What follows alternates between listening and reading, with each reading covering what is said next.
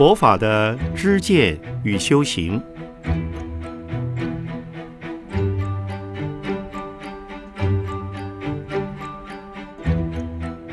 圣严法师著。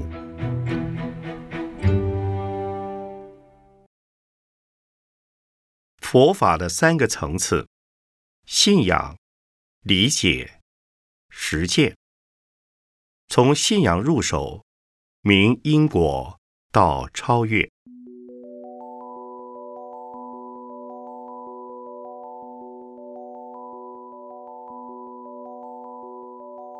从信仰入手，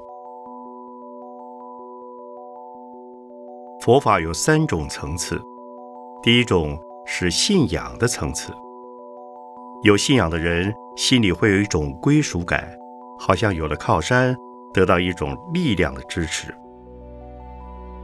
在信仰层次的人不需要懂太多的佛法道理，也不需要实践的功夫，只要相信，就会得到平安。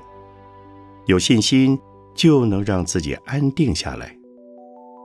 好比自己本来很惶恐，可是有了信仰以后，会产生安定的力量，惶恐或恐惧的心就会减少。在佛教的信仰种类中，有观音菩萨信仰、阿弥陀佛信仰、药师佛信仰和地藏菩萨信仰等。第二种是理解的层次，就是知道佛法的道理，了解人世间是无常的，是有因果的，而且是需要因缘配合的。所谓因果，指的是事情彼此前后有因果关系。但因果是不是那么直接、那么单纯呢？当然不是。因此佛法说因果不可思议。因缘的配合是指因缘成熟了，事情就会成功。如果因缘不成熟，纵使再用心、再努力，事情还是无法成就的。因为主观的因充分了，已经准备好了，但是客观的缘，也就是条件不能配合，结果还是事与愿违。因缘是从因果关系产生的，而因果。是以过去式、现在式、未来式纵观来看。如果仅仅单从这一世来说，有些因果是讲不通的。前天有一位住在安宁病房法鼓山合唱团的团员，他知道自己快不行了，但是病情却一直拖着，身心感到很痛苦。原来。是因为他有个愿望还没完成，就是希望能跟我讲讲话。我知道了以后就拨电话给他，在我和他通完电话后，隔天他就过世了。那位团员中了个因，也就是希望与我讲话。没讲到话之前，心愿没有了；讲完话以后，心愿达成，受的苦。了了，这一生也就没有遗憾。如果缘不成熟、不配合，例如我没有办法跟他通话，就是缘不成熟，那么果是不会结的。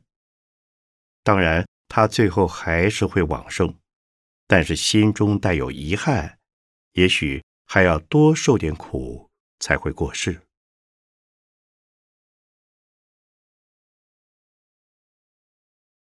因果或佛法的道理看似很深奥，有人将佛法当成存在论，有人当成是道家的一种思想，也有人当成自然哲学。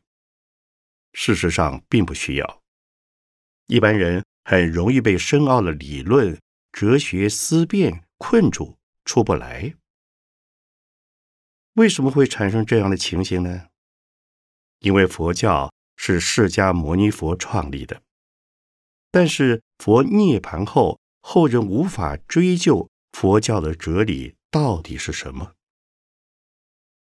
其实，佛法除了信仰之外，只要知道佛法的因缘与因果，就会很受用。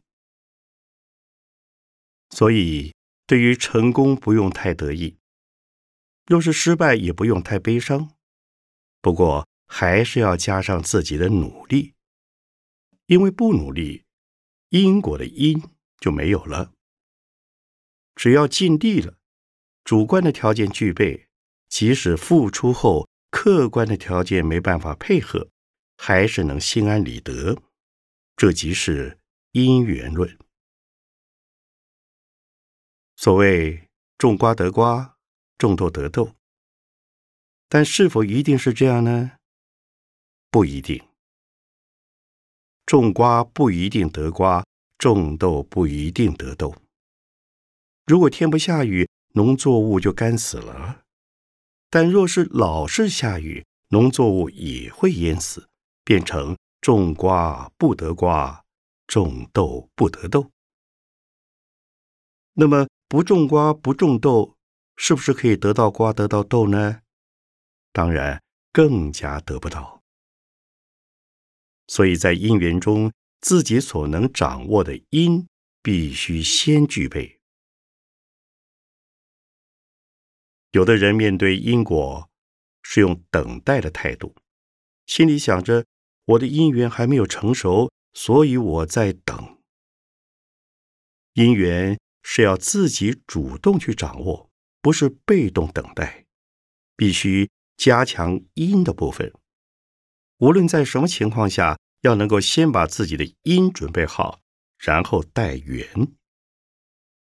当然，缘也要我们主动促成其事。缘不是被动等待的。如果条件不够，就要想办法加强。那么缘。也就会成熟了。所以“因缘”这两个字，“因”就是因，“缘”有时候也是因，要自己去努力促使它成熟。因是主观的，缘是客观的。缘不一定是助缘，有些是逆缘。缘。是自己控制不了的，我们只能够从因着手，充分准备。顺缘来了，当然好欢喜；但是有时顺缘却可能变成逆缘，这就是因缘不可思议。为何顺缘会变成逆缘呢？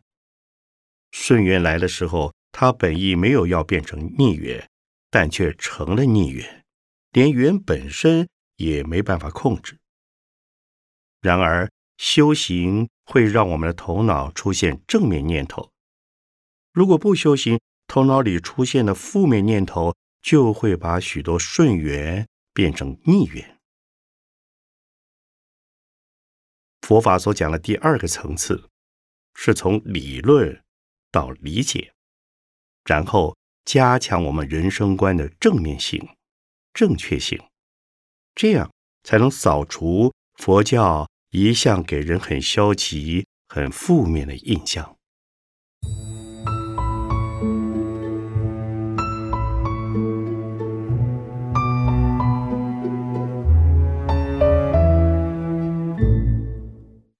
第三个层次是实践，也就是。佛法所说的心法，尤其禅更强调心。从释迦牟尼佛时代开始，佛法即是心法。心法是什么呢？就是调心。了解因果与因缘，是从观念上来调心。不过，单是从观念下手是不够的。还要从实践来调心，要把念头调柔调和，把刚强的调成柔软的，懦弱的调成勇敢的，愚蠢的调成有智慧的。例如，参加法鼓山举办的禅修，我们教人调心的方法，可以从呼吸调起，从观声音调起，以及从观身体的感觉调起。因为人心是浮动的，很容易引起情绪波动，所以先要把心安定下来。而心要安定在哪里？一是安定在身体的动作感觉上，进一步安定在环境里各式各样的事物上，再深入就是安在我们的念头上。念头出现时，通常自己是不知道的，因为人们常常是浮躁的情绪的，导致不清楚自己的念头变化。例如，有人在慌乱或情绪波动的状况中，讲出来的话连自己都控制不了，讲完之后才知道自己到底讲了些什么。如果我们能够随时将心，安在自己的念头上，就不会有身体动作的出轨，更不会有语言的出轨，甚至连心念也不会出轨。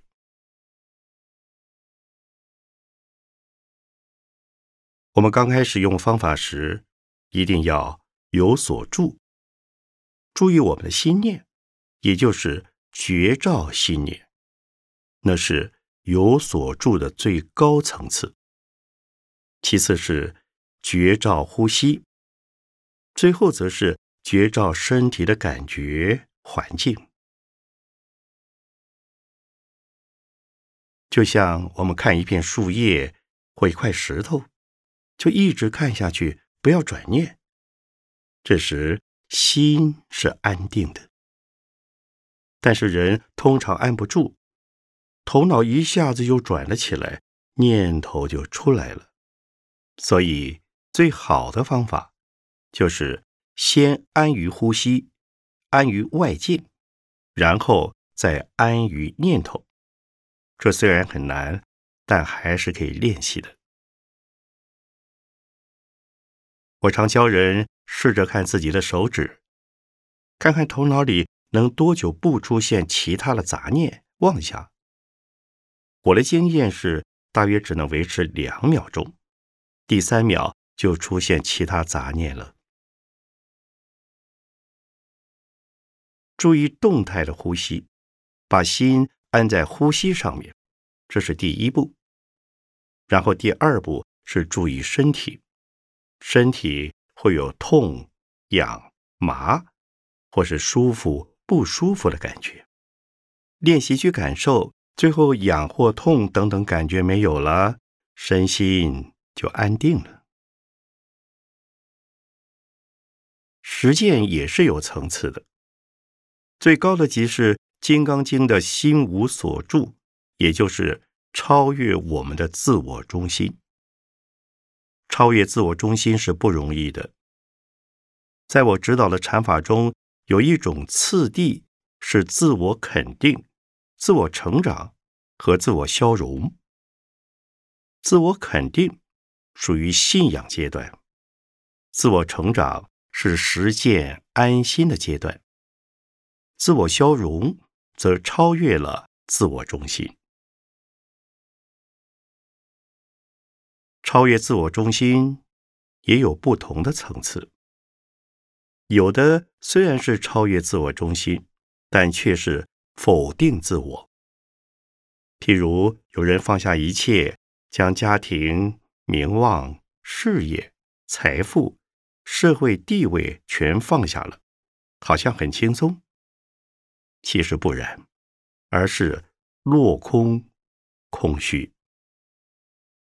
就像一个人什么事情也没有时，其实很空虚，但是自己不知道，他连自己是谁。在什么地方生活的目的是什么都不知道。在修行上是有这种层次，但是这个层次好不好呢？好，也就是说一点负担都没有，内心没有负担，心外也没有负担，对自己没有负担是非常快乐的事。但这是不是佛法呢？不是。这样子就变成非常消极，认为什么东西都不需要，什么东西都没有了。那要不要吃饭呢？如果有人连身体也不需要，那他就不吃饭，形同自杀。若是连生活所需都不需要，那一定会死掉。人要轻松，是要学习放下。这是在修行的第二阶段，开始学习放下身体痛，不要注意它；头脑不复杂，不要想它，放下念头。到真正超越自我时，是一无所有，也没有内外。但要注意的是，这很可能还是会变成落空、空泛、空虚。所以，超越有两个层次。第一个层次是消极的，摆下了一切，什么都不需要。超越的第二个层次，也就是我写过的一幅字：“放下万缘时，众生一肩挑。”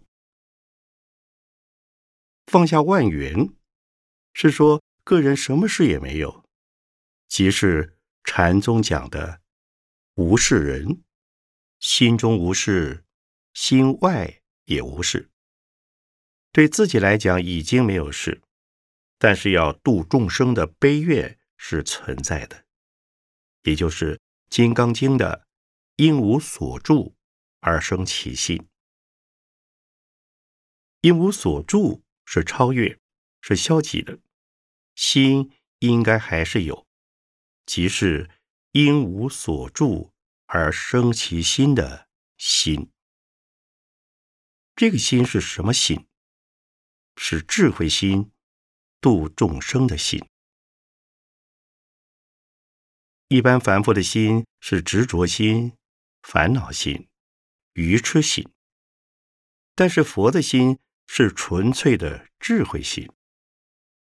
智慧心不是自我中心的私心。而是以众生的苦难为责任。众生一肩挑，是指虽然我个人没有事情了，但是我要度众生，因为众生的苦难还在，也因此我写了这副对子。也许有人会说，《金刚经》不是讲无我相、无人相、无众生相。无寿者相吗？而说要度众生，就又落入分别相，这样不是自相矛盾？《金刚经》虽然看起来矛盾，但是经中也讲到我如来，如来是不妄语的，他是真语者、实语者、如语者。不狂语者，不异语者，都是肯定的。如来要不要度众生？如来本身没有度众生。如来若是想要度众生，那他还是执着。因此，《金刚经》说：“没有一个众生，何来度者？”但是如来究竟是指什么呢？如来就是如去，等于没有来去。如来以众生来讲是有的，以其自身来讲是没有的。那么如来究竟在哪里呢？其实如来是不来不去的，他是如如不动。什么东西如如不动？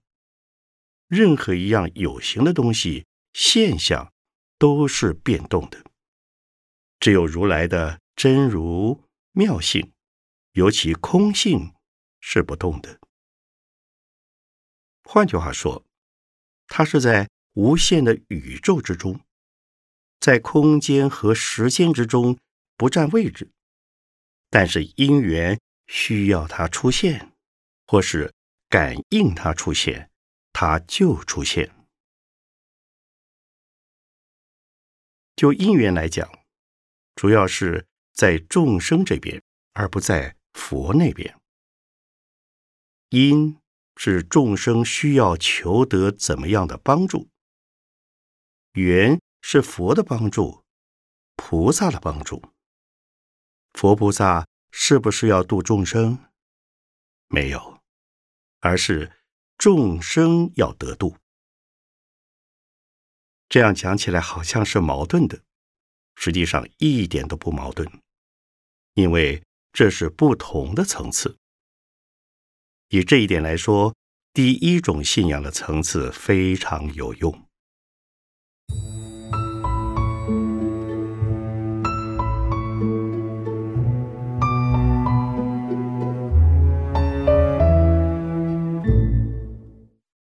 今年二零零八年。法鼓山的重点工作是好愿在人间，希望人们能够多结人缘，多说好话，多做好事，多帮助人。但是同时还要具有智慧，没有智慧会让多做好事变成做坏事，多说好话变成说坏话。然而要有智慧，就要修行。一个人的心念要正，佛法讲正行，正心包括语言要正，也就是正语、正业、正命、正见、正思维、正精进、正念、正定，即是八正道。用八正道来做事的话，得到正面的效果会多一些。如果邪念多、邪见多，一时之间可能得到效果，但最终不会有好结果。现在台湾有不少人心念不正，其中有的是宗教师，有的是政治人物，有的是商人等。我曾经劝勉政治家要诚信。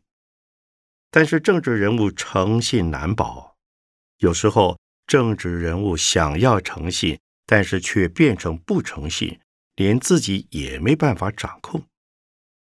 然而，诚信要从客观面还是主观面来看呢？如果从主观面看诚信，智慧比较容易出现；若是心里常常藏有恶念，智慧就不容易出现。贪嗔痴是烦恼，而戒定慧是解脱，是无。不过，我给政治人物的建议，一般来说不容易被接受。有一次，一位某政党的高层因为竞选而来看我，我与他分享佛法的观念，提得起，放得下。成功非常好，要追求成功。但是如果失败了，那也是没有办法的事情，不必痛苦。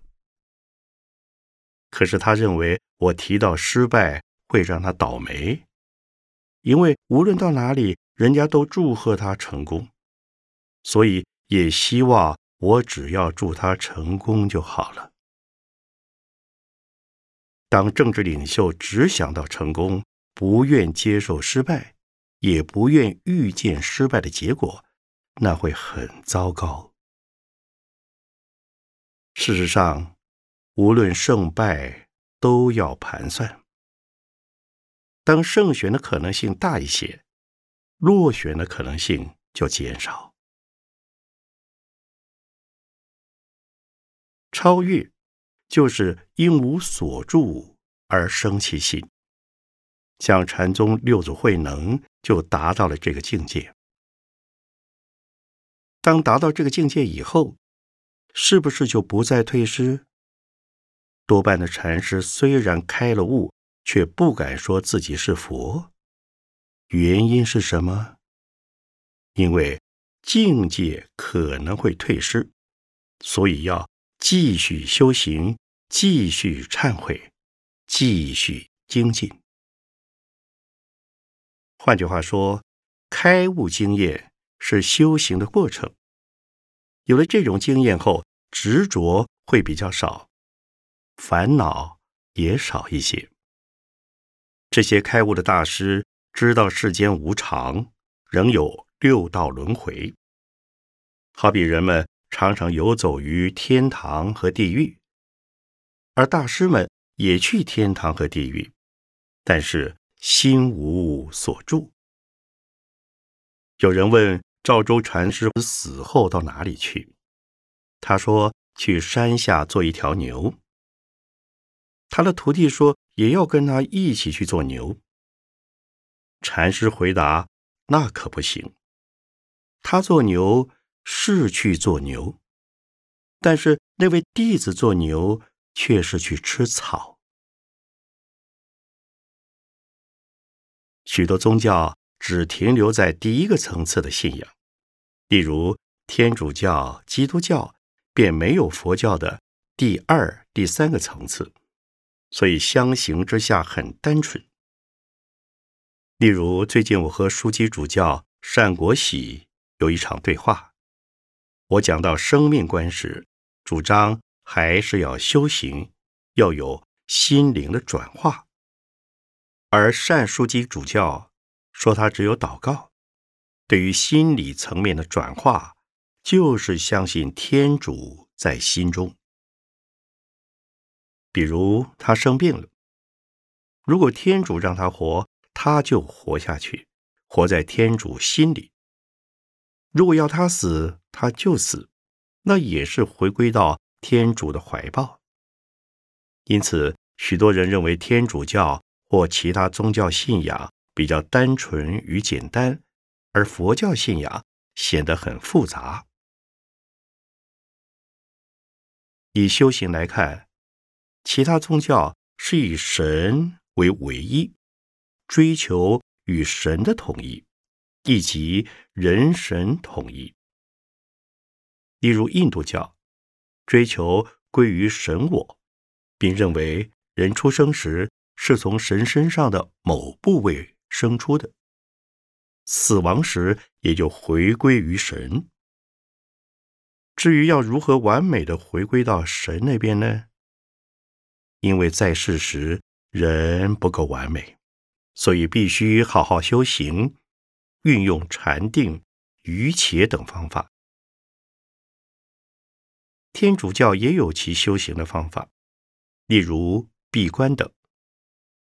佛教则是无神论，没有创造者，强调众生平等，人佛平等，人人皆可成佛。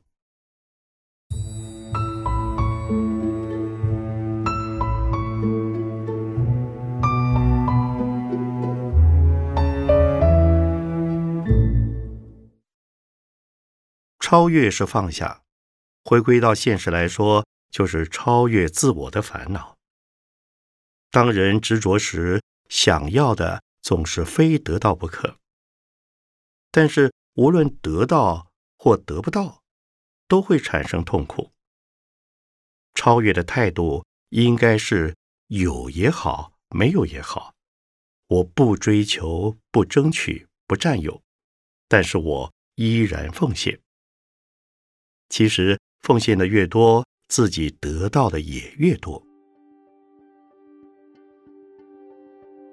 人与人、夫与妻、族与族、国与国、宗教与宗教之间，都需要建立全球共通的伦理，彼此要去承认、包容与接纳别人。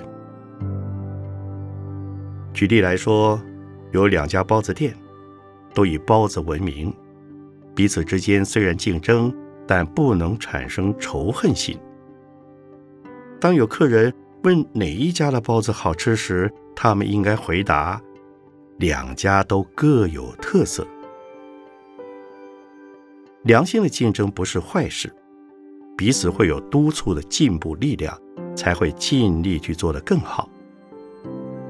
而恶性的竞争会变成敌人，内心充满仇恨，彼此都痛苦。另外，中东的冲突举世皆知，以色列与巴勒斯坦是世仇，因为不能和解，所以无法共生。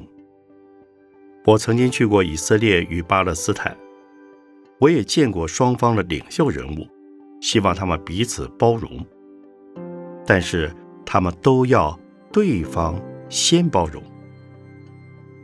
巴勒斯坦要求以色列的包容，是希望以色列人搬走，而以色列人也抱持同样的想法，所以无法和解。